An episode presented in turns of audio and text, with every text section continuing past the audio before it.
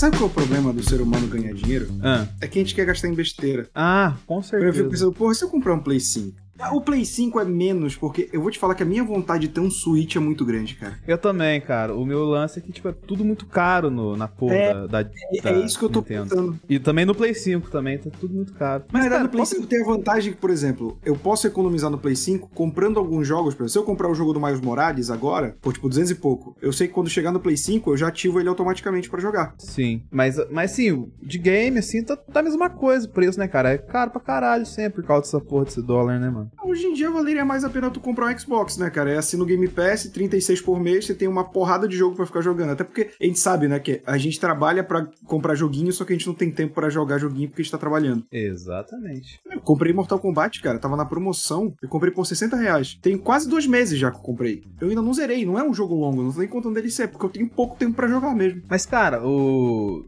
Eu fico pensando nisso muito, porque. Tipo assim, eu fico. Eu, eu tenho esse dilema que eu tava trocando ideia com os caras lá quando eu tava trabalhando. Eu trampo o dia inteiro sentado na frente do PC, tá ligado? Aí quando eu chego em casa, eu não quero sentar no PC pra jogar, tá ligado? Eu quero Sim, ficar. com tipo, console. é, largado no sofá, tá ligado? Fazendo, jogando alguma coisa. Eu tenho isso, cara, porque se eu, se eu só fecho as coisas do trabalho e abro o jogo no computador, me dá a sensação que eu ainda tô no ambiente de trabalho. Eu não gosto disso. Sim, por mais que eu tenha um PC que rode jogo e tal, sim. Só que, cara, eu vou. eu Já fico sentado o dia inteiro, vou ficar sentado pra jogar e tal, sim. E apesar que a vontade minha, desejo de gamer, na verdade, é, é um volante, tá ligado? É o cockpitzinho Ah, lá crer. pra jogar corridas. Porque é, é as coisas que eu mais jogo mesmo, tá ligado? Cara, um negócio que tá rolando comigo, e é muito coisa de idoso, é. Você deve saber também, entrega que demora pra chegar. Eu sou muito agoniado com isso. E, tipo, quando você mora em São Paulo, você fica mal acostumado, porque a porra chega. Uma semana já é um período muito grande. Sim. para as coisas chegarem em São Paulo. E, e aqui em Belém eu tô acostumado a demorar, mas, por exemplo, eu fiz, um, eu fiz vários pedidos essa semana. Comprei quadrinho, né? É, comprei. Eu comprei uma webcam pra melhorar as lives, né? Agora que a gente tá voltando a fazer live e tal. E aí, um gibi específico e a webcam estavam demorando. Os dois estão no prazo ainda, mas tava demorando no sentido. É, a webcam veio pelo correio. E veio de Santa Catarina. Porra, o- outro oposto do país, né? Total. Mas, mas, assim, eu sei que se a coisa vem do São Paulo, se vem, por exemplo, tem um quadrinho que eu pedi até depois que vai chegar antes porque veio da distribuição de Pernambuco, da Amazon. Mas tipo assim, para nos lugares. Não vem direto, não vem num caminhão direto de Santa Catarina a Belém. Não existe essa rota. Só que tipo, foi enviado dia 8. Não tem mais nenhuma atualização dos correios desde dia 8. Eu falei, cara, não é possível que essa porra não tenha parado em nenhum, nenhuma estação dos correios desde então. Não vem direto pra Belém essa merda, sabe? E aí isso É me deixa agoniado. Não tem Isso como é verificar. E a outra que eu fico puto é esse gibi que tava lá, enviado dia 5. E na Amazon tem, né? Você vai vendo, mesmo quando é, é por terceiro, você vai vendo as etapas, né? Tipo, sendo distribuição e tal. Aí só tá, foi enviado dia 5. Aí eu entro no site da porra da log, boto o código de rastreio e tá lá. A entrega está parada devido a um erro a ser corrigido pelo remetente. Ô, caralho, eu vou, abro o central de ajuda, mando, não sei o que, falo que tá parado. Aí me respondem e-mail no mesmo dia. Ah, é porque o nosso sistema de entrega, ele é baseado no Google Maps. E quando a gente joga o seu endereço do Google Maps, a gente não acha. Deu vontade de responder o seu cu, porque não é a primeira vez que eu recebo da, da log nesse endereço, né? Só que eu falei, mesmo. não, endereço tal. Aí ela pede pra mandar o link do Google Maps, eu mando o link, eu mando o print. Aí beleza, quando eu mando o link, mando o print, para de me responder. Show. É, eu sei como é que é esse rolê. É, aqui a gente não tem esse tanto esse problema por conta da proximidade, né? Tipo assim, eu, tô, eu moro na cidade, tem centro de distribuição, tá ligado? Uhum. Então, sim, aqui é muito tranquilo questão de correio e tal, essas Eu, moro- coisas. eu moro do assim. lado do centro de distribuição da cidade, cara. Pô, é foda, mas o lance é que, tipo, é, é que as chegar coisas aqui. saem daqui pra ir pra aí, tá ligado? É, então,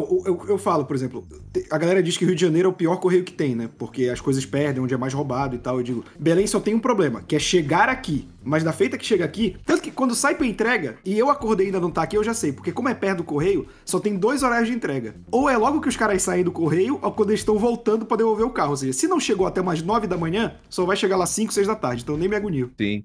Mas, cara, o que eu acho engraçado é que, assim, o. O que eu acho engraçado, não, o que eu acho irônico, né? É que a galera ainda reclama a questão de correios e tal, assim, que tinha que ser privatizado e tudo mais e tal, assim. Amigo, igual você falou, o sistema de, de log, assim, das transportadoras privadas já é um cocô. Imagina se for o correio inteiro desse jeito, mano. Que já é um cocô naturalmente, mas vai ficar um cocô em chamas, velho. E outra, ou seja, tava parado e eles não fizeram nada. Ou seja, estavam esperando o prazo, que é dia 23, né, no caso, semana que vem, pra poder fazer alguma coisa. Ou seja, tá em Belém, se eu não tivesse entrado em contato, ia ficar parado do- desde o dia que chegou, que eu não sei qual é, foi enviado dia 5, até o dia 23, que é o prazo máximo, que é quando a Amazon iria chamar a atenção deles, né? Total. Mas, ô, Roberto, acho que com isso a gente já conclui nosso bloco de abertura aqui, né? Pode É foda, né? Reclamando de entregas no bloco. É, exatamente. Então, Eu acho justo. Vamos é. entregar mais um episódio de muita qualidade para o nosso ouvinte.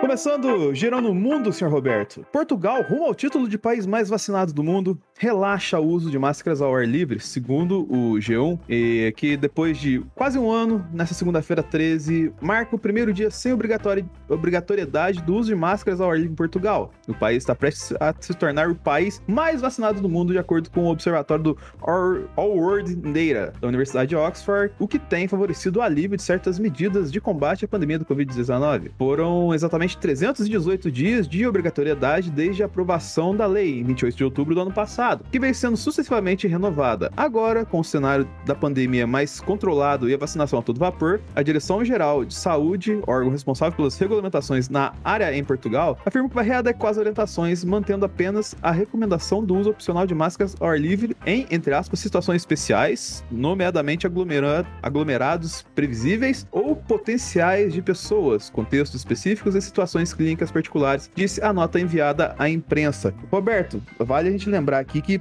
Portugal começou muito bem, teve aquele momento de recaída lá, tal, assim, da- acho que do momento que eles deram uma relaxada por achar que tava tranquilo no rolê tal, assim, teve um aumento de casos, até porque eles meio que nesse, nessa história acabaram passando livre de uma variante ali, né? E Mas eles retomaram e estão retomando a vida, né, cara? Então, assim, pra quem caçou de português, isso aqui é uma boa lição, né? Cara, Portugal é um caso muito específico e eu peço desculpa ao ouvinte pelo barulho de maquita ao fundo aqui. Hoje estamos gravando de dia, né? Então é a hora que o vizinho faz a obra. Mas Portugal foi é um país que tem muitas nuances, porque, um, tem muito idoso e também é um país que, dentro da Europa, é muito procurado em questão de veraneio. Né? Então ele tem esses pequenos elementos. Eu tenho alguns amigos portugueses mesmo no, no Facebook que vão relatando. Tenho amigos brasileiros que foram morar lá. E, por exemplo, de nativos portugueses, eu vi muita crítica de que as cidades grandes que não eram a, a capital estavam se cuidando, enquanto que Lisboa estava ignorando. E foi isso Sim. que gerou aquela onda, aquela segunda onda em Portugal, grande. Saquei. Agora, o que parece, por conta da segunda onda, mesmo com os estabelecimentos é, afrouxando um pouco as regras, a população ainda toma muito cuidado. Por exemplo, tem um amigo meu que é daqui de Belém, que mora em Portugal, veio passar um tempo aqui em Belém recentemente, e ele tava contando. Antes dele vir pra Belém, ele e a esposa passaram uma semana na Espanha de férias. Ele falou, cara, a Espanha é outra realidade de Portugal, assim.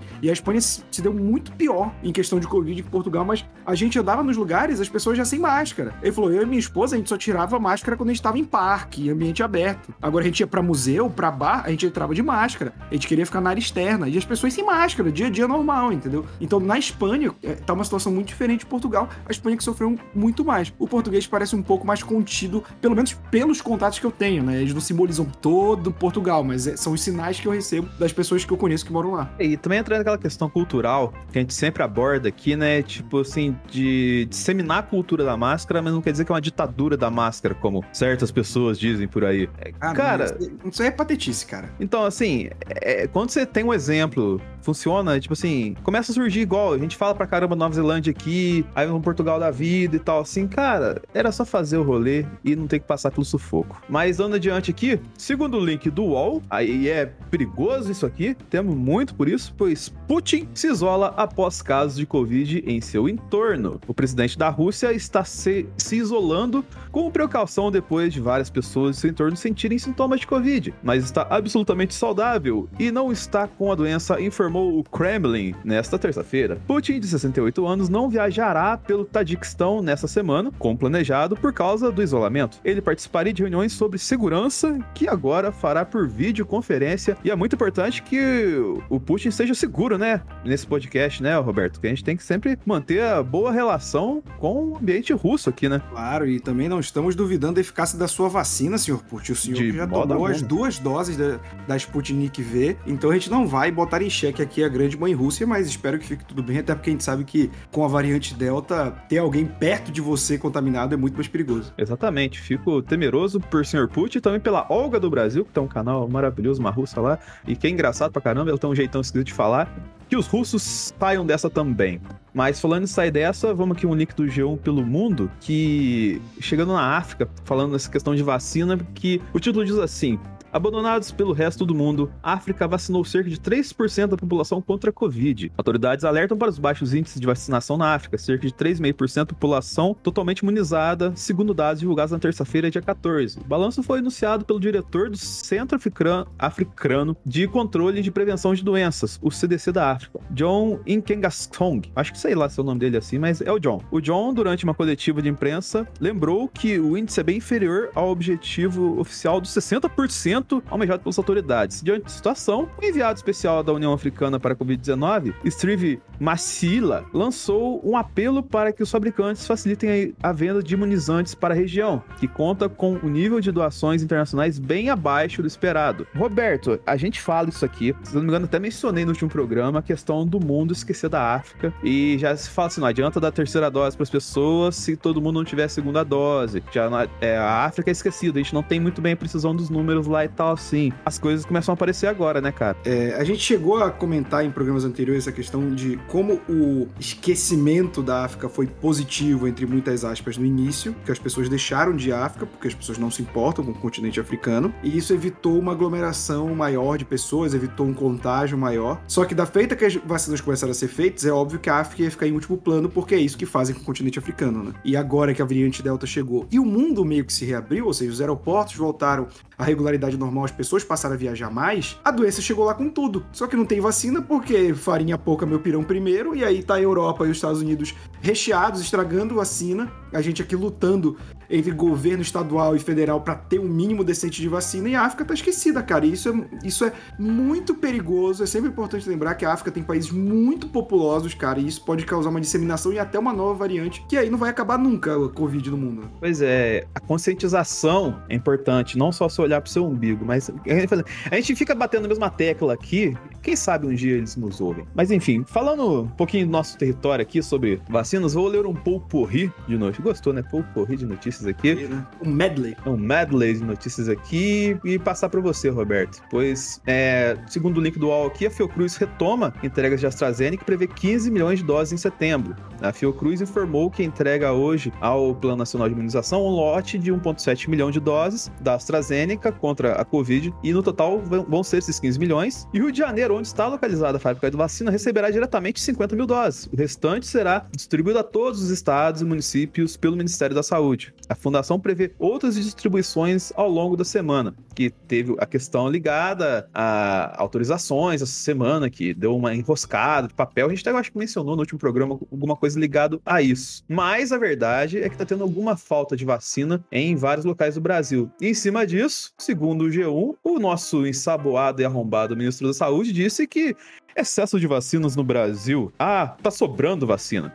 E seis estados estão com falta de imunizante, como dissemos aqui, para a segunda dose com a vacinação, segunda notícia aqui, com a vacinação da segunda dose atrasada, ao menos nos seis estados, principalmente por falta de imunizante, o ministro Marcelo Queiroga afirmou que há excesso de vacinas no país e elogiou o sistema de distribuição do governo federal. Além de São Paulo, que acionou o STF por conta da ausência do imunizante, Bahia, Rio Grande do Sul, Santa Catarina, Espírito Santo, Rio Grande do Norte também enfrentam problemas para completar a vacinação da população contra a Covid. A fala inteira do arrombado foi a seguinte: há excesso de vacina na realidade. O Brasil já distribuiu 170 milhões de doses de vacina. 210 milhões já foram aplicados. Hoje nós já temos doses para vacinar todos os brasileiros acima de 18 anos com a primeira dose. Agora, naturalmente, ao anseio para avançar, por exemplo, nesta dose de reforço ou terceira dose, naqueles indivíduos que são mais vulneráveis, disse Queiroga no aeroporto de Guarulhos. É, é foda, né, Roberto? ah, tá sobrando, tá sobrando. É ilusão da cabeça de quem acha que tá faltando, né? Que nem aquela, né, do... Só tá faltando um estado que não tá seguindo seguindo o plano de imunização nacional. Que plano, filho da puta? Ah, é. Falando de plano, de, de, alguém, de alguém que não tem plano, o Ministério da Saúde recuou, segundo o G1, e tirou adolescentes sem comorbidades da lista de vacinação contra a Covid. O Ministério da Saúde publicou nota informativa nessa quarta, dia 15, em que voltará atrás sobre a vacinação de adolescentes de 12 e 17 anos sem comorbidades. Agora, a orientação do Ministério é que não seja feita a vacinação deste grupo. A vacinação será restrita a três perfis específicos: adolescentes adolescentes com deficiência permanente, adolescentes com comorbidades e adolescentes que estejam privados de liberdade. É, entendi. É, a nota informativa desta quarta contraria uma outra publicada na pasta em 2 de setembro, que recomendava vacinação para esses adolescentes a partir do dia 15. E o próprio Conselho Nacional de Secretários do CONAS, é, o CONAS, na verdade, que participa das decisões sobre os rumos do Plano Nacional de Imunização, divulgou nota na quarta-feira afirmando que a vacinação de todos os adolescentes é segura e será necessária. Nessa quinta, o CONAS e o Conselho Nacional de Saúde, o CONASEM, solicitaram o posicionamento da Agência Nacional de Vigilância Sanitária sobre a aplicação da vacina em adolescentes de 12 a 17 anos. Roberto, o plano tá seguindo a risca aqui, né? Com os jovens aqui, né? E hoje eu vi denúncias, isso tem que ser mais estudado aí, provavelmente na próxima semana a gente vai saber mais, mas de que estavam sendo pagos influenciadores para falar contra a vacinação em adolescentes, cara. A gente tá vivendo um pandemônio mesmo. Jesus Maria os camelos, já dizia o poeta. Mas, cara, é foda que assim, é, soa. É, você tem de um lado a falta de vacinação, aí entre aspas um murmurinho de que o jovem não precisa vacinar. Soa em certo ponto que talvez o plano de imunização esteja tirando do jovem para colocar em quem precisa e depois lá na frente fala não precisa do jovem sim, aí vacina o jovem. Você acha que pode ter isso? Eu não sei dizer porque a gente tá vivendo um período tão Merda. maluco. É, maluco eu diria, porque é imprevisível, você não sabe o que vai acontecer. Eu acho que isso é o que é o pior pra gente que tem ansiedade. É a pior coisa porque você não sabe nem você não pode esperar nem o pior nem o melhor. Você fica todo dia no modo randômico. Foda, cara, foda. Mas falando em modo randômico, segundo o link do UOL aqui, Brasil foi polo para mutações novo coronavírus no mundo, revela estudo. A, a falta de medidas efetivas para controlar a disseminação do SARS-CoV-2 levou o Brasil a ser, juntamente com a África do Sul, o principal polo de mutações do novo coronavírus, segundo artigo científico publicado na sexta dia 10 pelo periódico Viruses. Produzido por seis cientistas brasileiros, o estudo avaliou a distribuição das mutações nas cinco regiões brasileiras entre março de 2020 e junho de 2021, ó, um range longo, e comparou com o restante do mundo. Mutações virais são eventos probabilísticos devido à transmissão aleatória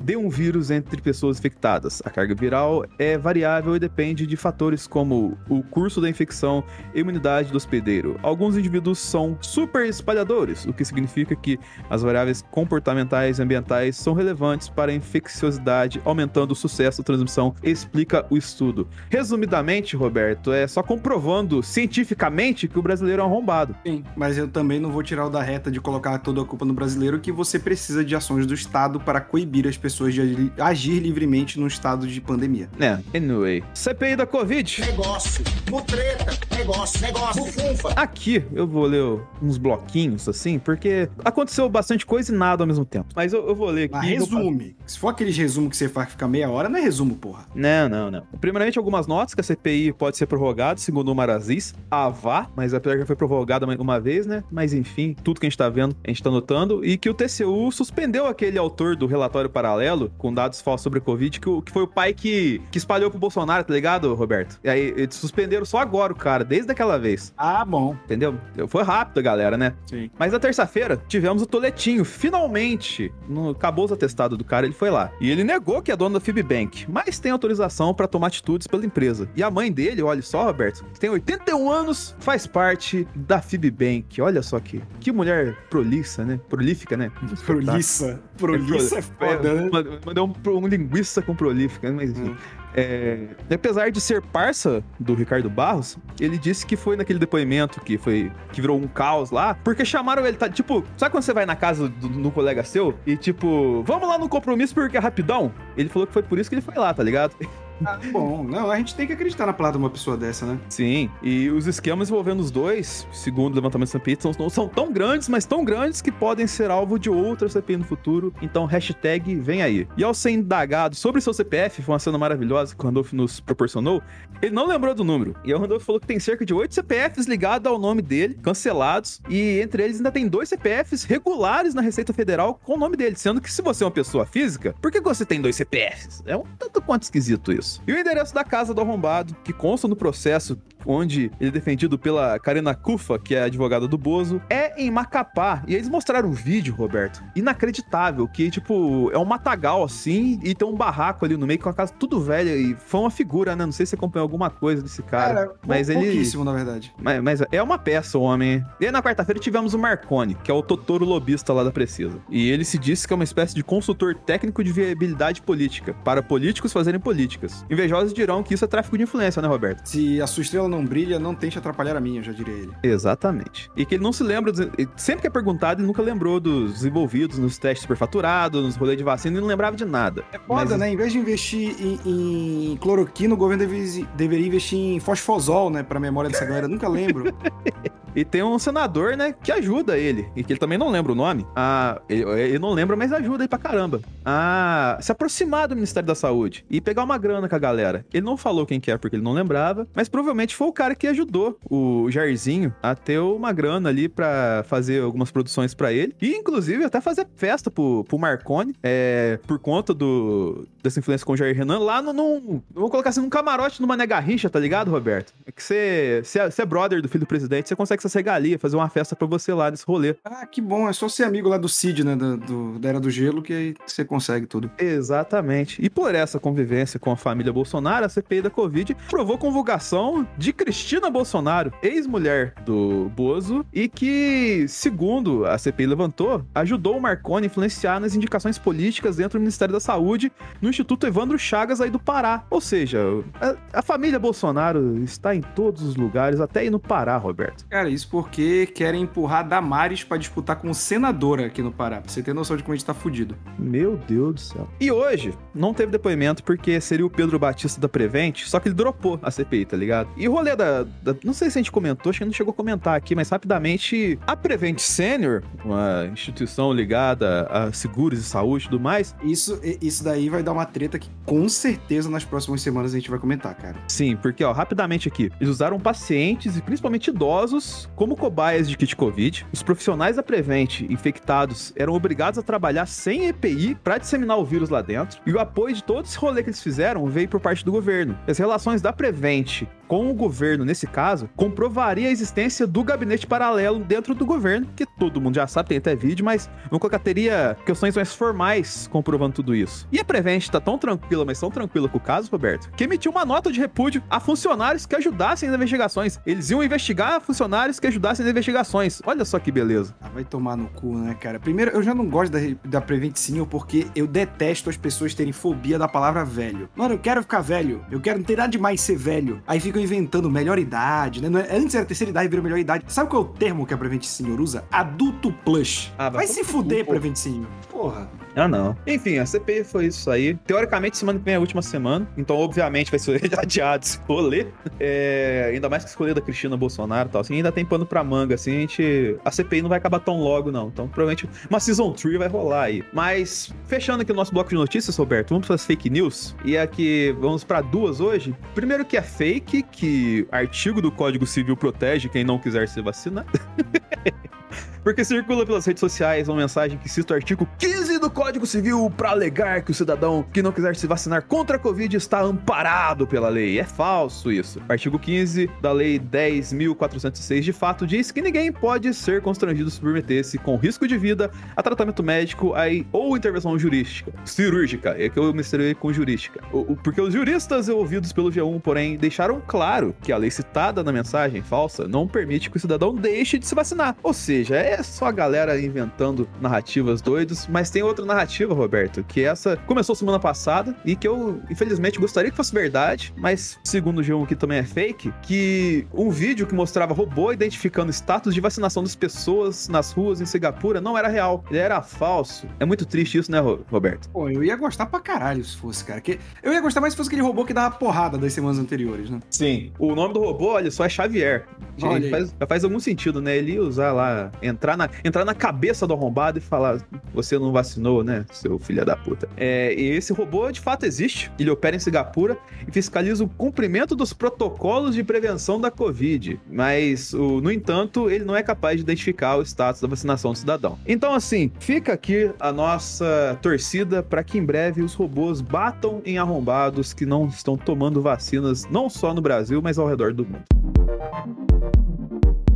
Roberto, entrou no bloco esportivo e eu já vou misturar ele com o bloco de debate, porque eu acho que cabe uma conversa, ainda mais que o Thiago não tá aqui hoje, a gente pode falar de esporte à vontade aqui. Não, então, é- eu, eu queria propor, na verdade, É, Proponha. a gente comentar essa notícia e eu queria puxar um negócio pro bloco de debate que rolou aqui. Eu acho que vai rolar no resto do país, eu acho importante a gente debater. Ah, então, então vamos fazer isso. Na verdade, eu nem vou ler a notícia, é o embrólio que rolou essa semana do, do lance do Flamengo é, querer voltar e ganhar esse TJD, o direito de, de trazer torcida. né? É, conseguiu. E aí, tipo, juntou todos os clubes, acho que sei lá, Core. Quem que era? Era 17 clubes que estavam Eram, contra. eram 19 inicialmente, só que dos 19, o Galo também tava com. É, é aquele negócio, né? Eu tô aqui com, com, com o meu, eu não vou usar se o Flamengo não usar, mas se o Flamengo usar, eu vou usar, sabe? E aí fica essa cagada, mas é, foram 17 clubes que entraram pela paralisação da rodada do Campeonato Brasileiro, caso o Flamengo jogasse com o público. E aí esses 17 clubes conseguiram, e aí a próxima rodada vai rolar sem clube para nenhum dos times, e vai acontecer porque eles estavam ameaçando de não entrar em campo, Sim. caso o Flamengo entrasse com o público. Mas assim, é, logicamente, o Flamengo sempre agindo sozinho e sempre fazendo o papel do arrombado no, desde o início da pandemia, isso não é novidade. Só que assim, o, o dilema que eu ia colocar aqui, pra gente até conversar rapidão disso, é, é hora de voltar? Se todo mundo já voltou, você vai lá, tem teatro lá, o- os caras de stand-up lá faz foto lá, negócio abarrotado de gente e tal assim, porque o estádio não pode voltar? E, logicamente tem todas as questões de pandemia que a gente fala assim, logicamente, a situação do Brasil melhorou, só que qual que seria o momento ideal pra voltar se o Brasil fosse um mundo perfeito e tal assim? O que, que você acha desse rolê, Roberto? É pra voltar, não é pra voltar? O que, que você tá achando, cara? Eu vejo muito exemplo, até na mídia esportiva, as pessoas falam, porra, o, o- futebol que paga o pato, né? O teatro tá aberto, o cinema tá aberto, cinema que é um risco absurdo,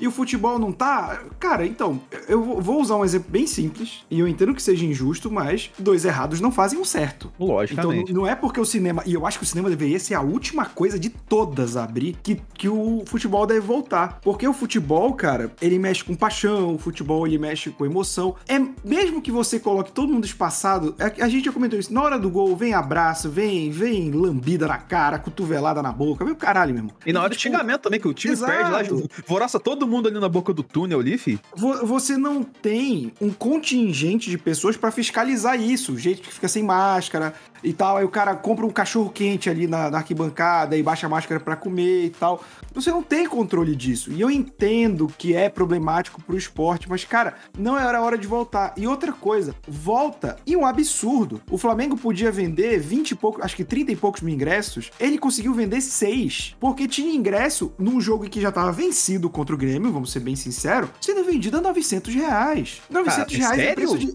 Sim! Ah, vai se fuder. Não, aqui, tô aqui, maluco, aqui em. Belém tá um absurdo, cara. O presidente do Remo falou que quando voltar o ingresso vai ter que estar 200 reais. Eu falei, que realidade você vive? Você já viu a renda média do belenense? O público que vai no estádio, cara, eu, eu fico muito feliz quando eu vou no estádio. Aqui em Belém eu ainda vejo que, pelo menos em Belém, o futebol ainda é muito do povo. Embora eu ainda ache que os ingressos sejam caros pra cá. Aí o cara que me meteu o ingresso 200 reais aqui, não vai dar ninguém, cara. Sabe, eu sempre vou defender que o esporte é do povo e deve ser do povo. Então você me cobrar um ingresso de 900 reais porque você tá com capacidade limitada, vai tomar no seu cu, Flamengo. Não, cara. É tipo assim, é que nem você falou, dois errados não fazem um certo e tal. Não deveria ter voltado nada. Porque não tá na hora, cara. Simplesmente não tá na hora essa porra e tal assim. Mas eu acho que isso acaba extrapolando até um pouco a discussão. Porque já, já não vem o, o arrombado do Denis Villeneuve lá com o Duna dele e fala assim: ah, mas esse filme tem que ser visto no cinema, não vai ver em casa. Caralho, falta um pouco de empatia nessa porra, tá ligado? Então, tipo assim, tá tudo errado, tá tudo errado, tá tudo errado foda-se também. Roberto, você falou que tem uma indagação pro bloco de debate, eu vou deixar pra você explanar aí. É, eu queria puxar, uma pena que o Thiago não esteja aqui, mas é uma parada que tá muito recente em Belém, que eu sei que muitas cidades tiveram. Durante o, o pior período em questão de mortalidade da Covid em Belém, a gente usou o hangar, que é o Centro de Convenções de Belém. Pra quem não é de Belém, obviamente, imagina. Nem você lembra do São Paulo Expo, né? Sim, Aquele sim. espaço da CXP. O hangar, ele é nosso centro de convenções, mas ele é menor que aquilo, obviamente que aquilo é uma monstruosidade. Ele é mais ou menos o equivalente a um a dois pavilhões daquilo, entre um e dois pavilhões daqueles. É grande. E durante o pior período, ele foi usado de hospital de campanha. Montou-se uma estrutura, colocou-se aqueles tanques de oxigênio gigantes fora, é, médicos contratados, enfermeiros para cuidar da estrutura. E aí foi anunciado essa semana de que ele deixaria de ser um hospital de campanha. E começou uma- um questionamento aqui em Belém que eu acho muito válido, que é, será que a gente deveria voltar com ele como um centro de convenções? Porque ele fica num ponto crucial da cidade que todo mundo que tem que ir por uma certa região passa. Ele era usado justamente como isso, né? Ele fica bem isolado, você vê ele distante, ele é imponente e tal. Só que durante um ano, um pouco mais de um ano, era um hospital de campanha, um grande banner aqui, hospital de campanha, e durante o pior período, que era mais ou menos maio, junho, ali do ano passado, cara, era fila de gente, gente de maca na frente não conseguindo entrar porque estava lotado, e levantou-se a indagação de se deveria voltar a ser um centro de convenções ou se deveria ser convertido finalmente um hospital, porque afirmam que não há clima para se voltar a ter eventos, a se ter algo feliz ali dentro, né? Um lugar que ficou marcado por tanto sofrimento. Então eu fico perguntando, será que a gente está preparado para certos lugares voltarem à normalidade de, de clima? Eu digo, tipo, você passar na frente de, de um hospital que foi o principal da sua cidade e perceber, porra, ah, aquele hospital aqui da cidade. Será que a gente deve? Será que a vida vai voltar ao normal depois desse luto? Velho, você falou um ponto muito interessante, porque assim, é, quem acompanha o podcast mais afincoamente vai lembrar de um, um momento que eu contei no meio da pandemia mais caótica, de que eu passei na frente do hospital e eu vi pessoas saindo que nem no Monstros S.A., tudo vestido de amarelo, segurando, tipo, um corpo todo tampado, assim, tá ligado? Na frente do hospital e eu passando do outro lado da rua, assim, falei, caralho. E toda vez que eu passo na frente desse hospital desde então, e não tem nada disso mais lá, porque a pandemia melhorou, eu me lembro dessa cena, tá ligado? Então, tipo assim, fica, fica pesado, saca? Fica mórbido o rolê ali. Então, assim, eu, eu não acho, infelizmente, por conta de todos os dobramentos, não só do Brasil, que tem tudo que a gente sempre fala aqui,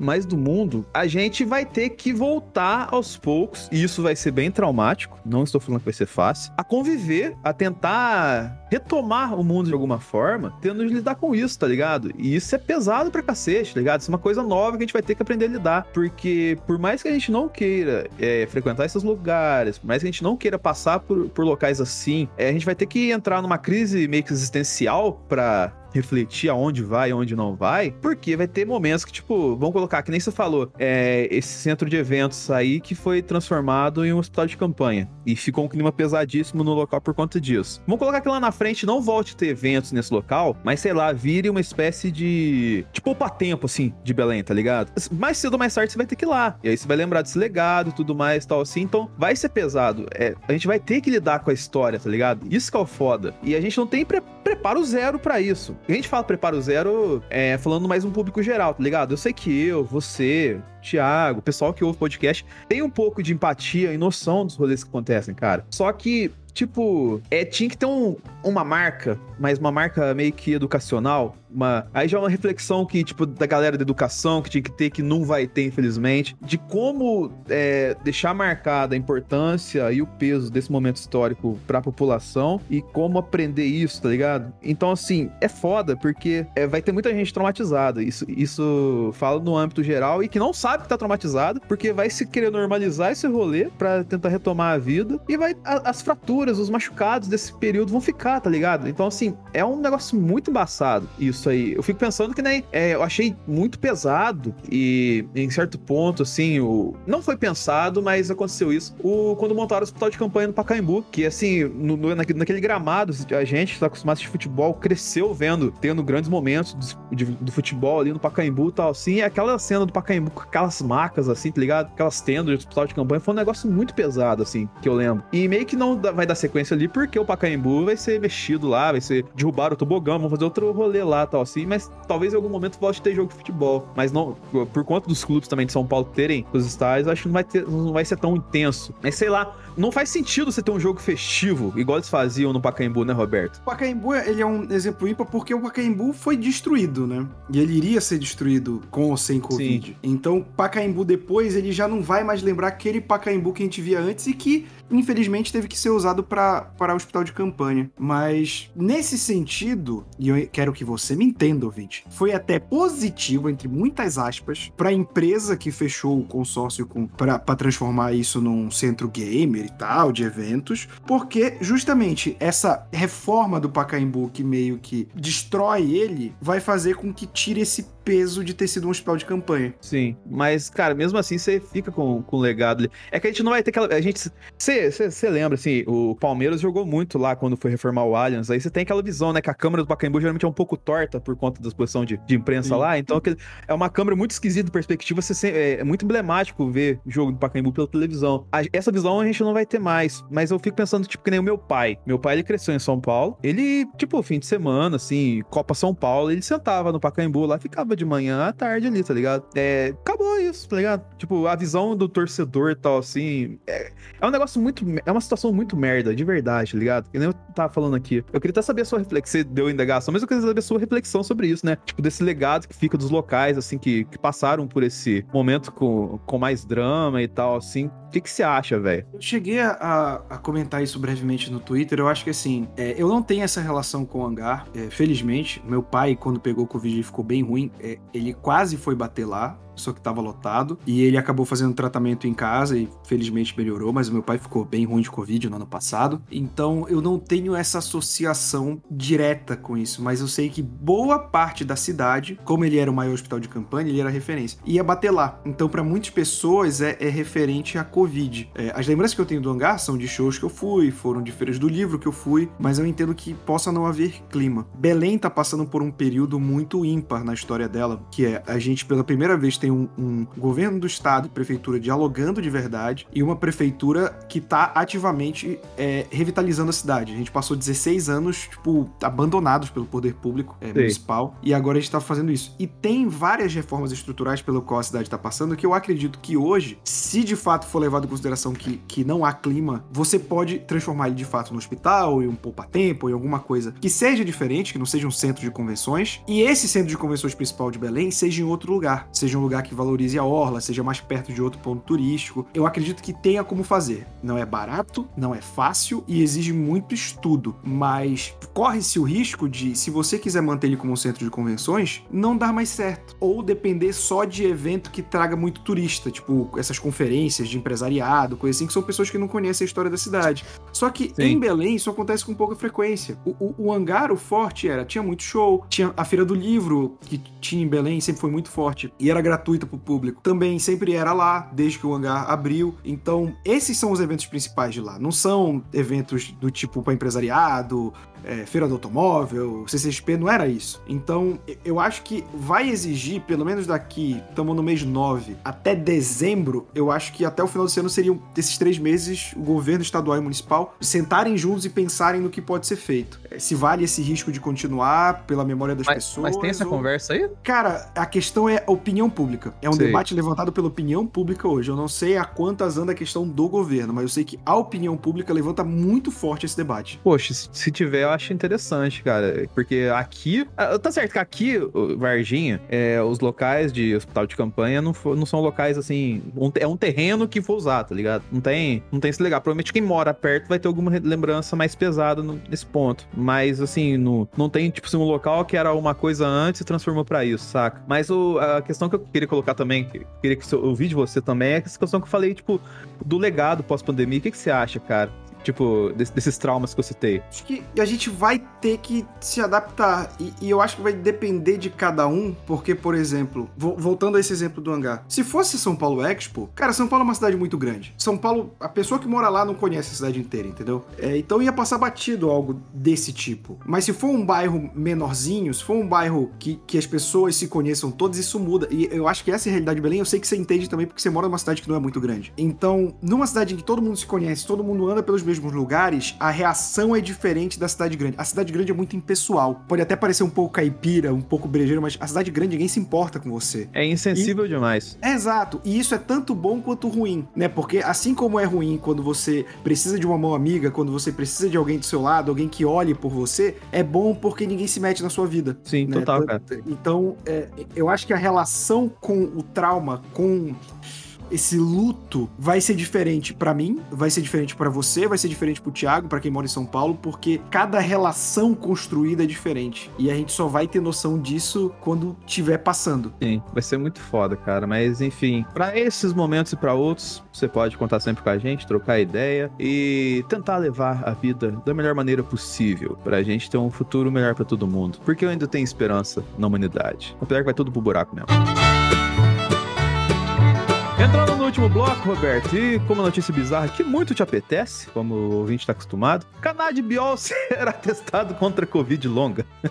Os cientistas brasileiros preparam o primeiro estudo de fase 3, com testes em seres humanos, sobre os efeitos do canabidiol, do CBD medicinal no tratamento de- da síndrome pós-Covid. Ela ocorre quando alguns sintomas persistentes 60 dias ou mais após o início da doença. Especialistas acreditam que o CBD, um dos princípios ativos da cannabis sativa, ou maconha, seja eficaz na redução de problemas relatados pelos pacientes. Eles incluem fadiga, fraqueza muscular, insônia, dores de cabeça e problemas psiquiátricos como depressão e ansiedade. Para parte desses sintomas persistentes, decorre de uma resposta imunológica exagerada do organismo ao vírus. Essa reação, por sua vez, leva ao desequilíbrio da produção de proteínas do sistema imunológico. As citoquinas. O CBD já tem eficácia comprovada contra quadros inflamatórios graves. A ideia é recrutar cerca de mil voluntários para o estudo previsto para começar em outubro desse ano. Mas, Roberto, salva a brincadeira que a gente sempre faz aqui relacionada à maconha. Esse- o CBD é um negócio muito foda, né, cara? E tipo assim, que e que até poderia ser uma parada se a gente tivesse um governo que pensasse nisso. Muito interessante ser explorado cientificamente, né, cara? Canabidiol, é bom lembrar, ele não tem a ver com a maconha, a droga recreativa, né? E, e tu mesmo falaste, é uma questão que se o os governos, e acho que até governos que legalizaram, deles pensassem direito, você poderia fazer uma parada muito melhor, porque assim, é, se você legaliza a planta e, e- e a distribuição, o comércio, você podia fazer uma parceria, iniciativa privada e Estado, para incentivar a plantação de maconha, para você ter mais canabidiol. Nos Estados Unidos, por exemplo, isso enfrenta muita, é, muita resistência porque os opioides, né, que é o- os remédios mais tradicionais que a gente usa, tem muito poder e vendem muito. Tem. É meio que a discussão que a gente tem. O Brasil tem potencial de viver só de álcool e álcool barato, mas a gente ainda produz muita gasolina, porque a gente tá na mão do- dos petroleiros, né? Então, é, eu acho que tem muito disso. O canabidiol ele vem se mostrando cada vez mais um- uma opção medicinal para muitas coisas, não só o Covid. Então, pode ser, se ele ser efetivo, se ele for efetivo contra, contra a Covid a longo prazo, a gente vendo que a Covid é algo emergencial, que os remédios que a gente tá usando não têm funcionado, aí eu acho que pode ser um ponto de virada, talvez, para esse tipo de medicamento. Mas, Roberto, como é que vai ser o Siqueira Júnior se quem salvar a, a Covid se a maconha? Aí eu quero mais é que o Siqueira Júnior se foda, né? ai, ai. Enfim, galera, encerrando aqui o programa. O senhor Thiago Almeida está com a garganta arranhando, assim como. Quem canta essa música mesmo? Minha garganta arranha. É a Ana Carolina, né? Assim, assim, assim como a Ana Carolina, o Thiago está com a garganta arranhando. Então por isso que ele não veio conosco aqui hoje. Mas ele está bem. Pensamento dia com Denis Augusto. demais olhares peculiares ao CBD, não só o da maconha. E, Roberto, pra galera que tá apaixonada nesse tempo, quase caminhando pra um- uma luz no fim do túnel da pandemia, Dicas de amor. Recadinho do coração com o Roberto II. Se você for sair com seu conge, não vá ao estádio de futebol. exatamente. Até porque se tomar um gol, fica que nem aquele. aqui eu lembro sempre do. Fala de casal assim, fute... e esporte. Eu lembro daquele aquele meme do Dallas Cowboys, do torcedor injuriado E e a namorada. no grupo do NFL, toda vez que o Cowboys perde, me manda essa figurinha. Inclusive, quinta-feira passada você deve ter sofrido, né? Porque puta que pariu. A gente foi assaltado, né, bicho? Então, É. pelo amor de Deus. Mas também, né, é a panela, né, Tom Brady. Tem que acabar É, Tom o- Brady. O, o lado bom entre muitas aspas de derrota, que não tem lado bom de porra de derrota. Para o torcedor ficar puto. É que a gente Eu- jogou bem contra Sim. um time que é campeão, então isso é um bom sinal. Sim, sim. Aguenta que o, boy, o Cowboyzão da massa vem com tudo esse ano. Mas enfim, fazendo um jabazinho rapidamente aqui, o Ana está com conteúdinhos sempre ligados, essas coisinhas que vocês gostam aí. A gente vai ter uma live, se estiver ouvindo no dia do lançamento, falando de Knights of the Old Republic, o jogo que vai ter um remake aí, falando de Star Wars. O, o Roberto esteve ontem com boa parte da galera lá, o JP, o Vebs, que manja pra caramba os poderes da força aí. Ele vai estar trocando ideia com a gente lá também. Além das lives de What If que a gente sempre faz. E tô entrando no projetinho novo que logo, logo falo pra vocês. E, senhor Roberto II, o que anda aprontando pela internet?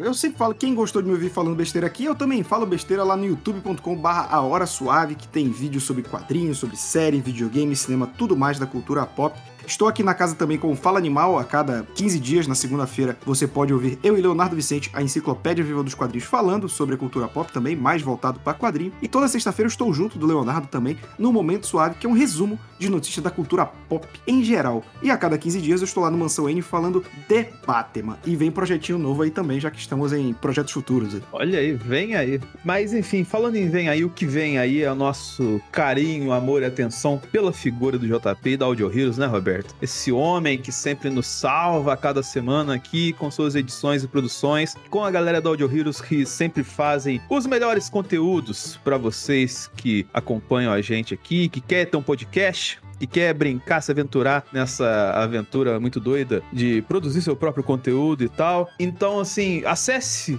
o site, veja o portfólio da Audio Heroes, chame o JP para trocar uma ideia e ter o seu conteúdo tratado do jeito que ele merece, pelas mãos maravilhosas de JP pela Audio Heroes. Eu quero saber do Roberto, qual que é o cupom que a gente vai dar pro JP dar um desconto pra galera hoje? Puta, aí tá difícil, hein? Pode ser JP sem torcida, porque sei, que, sei que JP é rubro-negro, mas ele não endossa esse tipo de atitude do Flamengo. Exatamente. JP sem torcida e JP cana é, Cannabis também. J- JP CBD, já pra ficar tudo na. na- Olha aí, JP, aí você vai saber o que eu passei, que é ser enganado o público, forçando a visão de que somos maconheiros.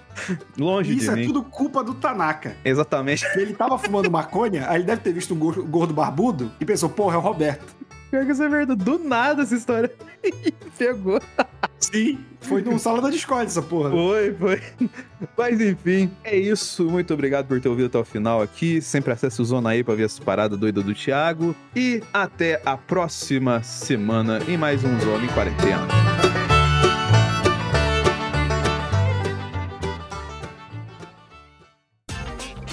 Este episódio foi editado por Audio Heroes. Saiba mais em audioheroes.com.br.